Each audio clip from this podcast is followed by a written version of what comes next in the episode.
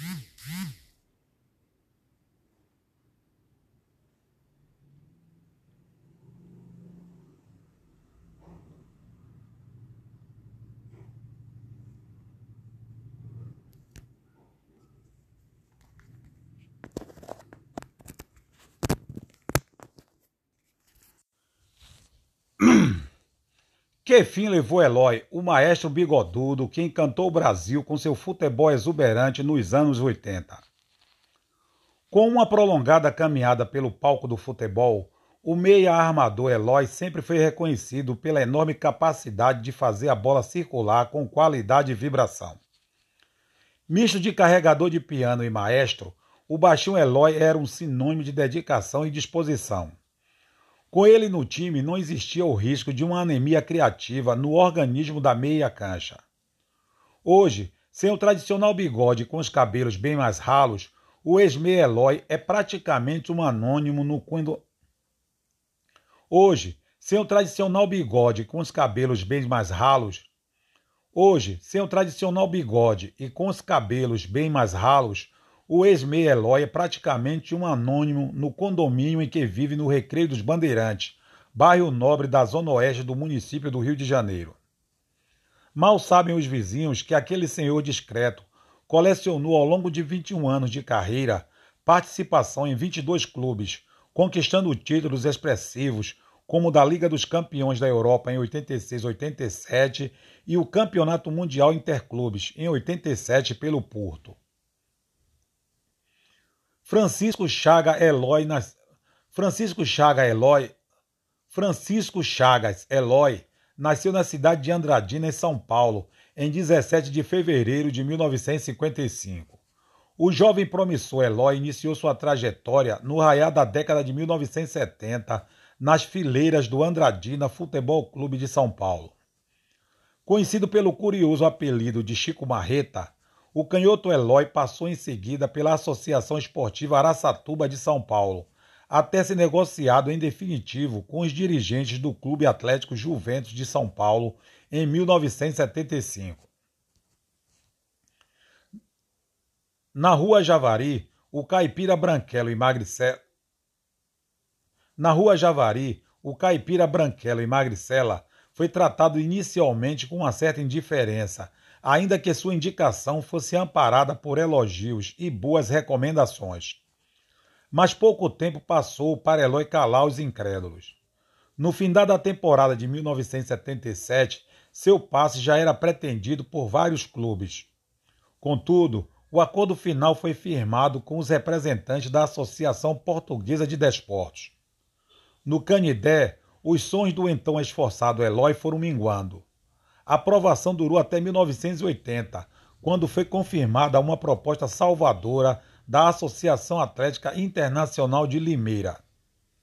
Em Limeira, o bom futebol em Limeira, em Limeira, o bom futebol em Limeira, o bom futebol de Eloy finalmente foi devidamente reconhecido. O rapazinho de Andradina vivia um momento especial o suficiente para despertar o interesse do Cruzeiro e do Grêmio. Pelo montante de 20 milhões de cruzeiros, o valorizado Eloy foi transferido para o Santos Futebol Clube no mês de abril de 1981. Cabelo de fogo e bigodinho aparado. Cabelo de fogo e bigodinho a... Cabelo de fogo e bigodinho aparado, o astro de Limeira foi recebido com entusiasmo na Vila Belmiro. Ainda como fruto de seu ótimo desempenho com a camisa da Internacional de Limeira, Eloy foi premiado com a badalada Bola de Prata da revista Placar em maio de 1981. Todavia, sua continuidade no Santos foi ruindo em uma guerra de vaidades. Segundo Eloy, os jogadores da época que atuavam no clube santista não jogavam por amor à camisa. A maioria só pensava em dinheiro e dentro de campo não suavam a camisa. Havia panelinhas e ele, como capitão, além de não conseguir terminar, passou a ser mal visto pelos colegas. Mergulhado em uma onda de boatos e fofocas, o treinador Sérgio Clérice, bem que Mergulhado em uma onda de boatos e fofocas, o treinador Sérgio Clérice, bem que tentava contornar a situação, enquanto os demais jogadores procuravam manter o tradicional discurso do não sei de nada. O certo é que Eloy continuou no elenco do Santos por mais algum tempo. Passou em seguida de forma rápida pelo Cruzeiro de Belo Horizonte para depois acertar suas bases com o América do Rio de Janeiro. Jogando pelo, jogando pelo América, Eloy foi peça fun... Jogando pelo América, Eloy foi peça determinante na conquista do Torneio dos Campeões e da Taça Rio, ambos em 1982. No ano seguinte, foi apresentado em São Januário, uma boa fase que valeu a cobiça de muitos clubes europeus pelo seu talento.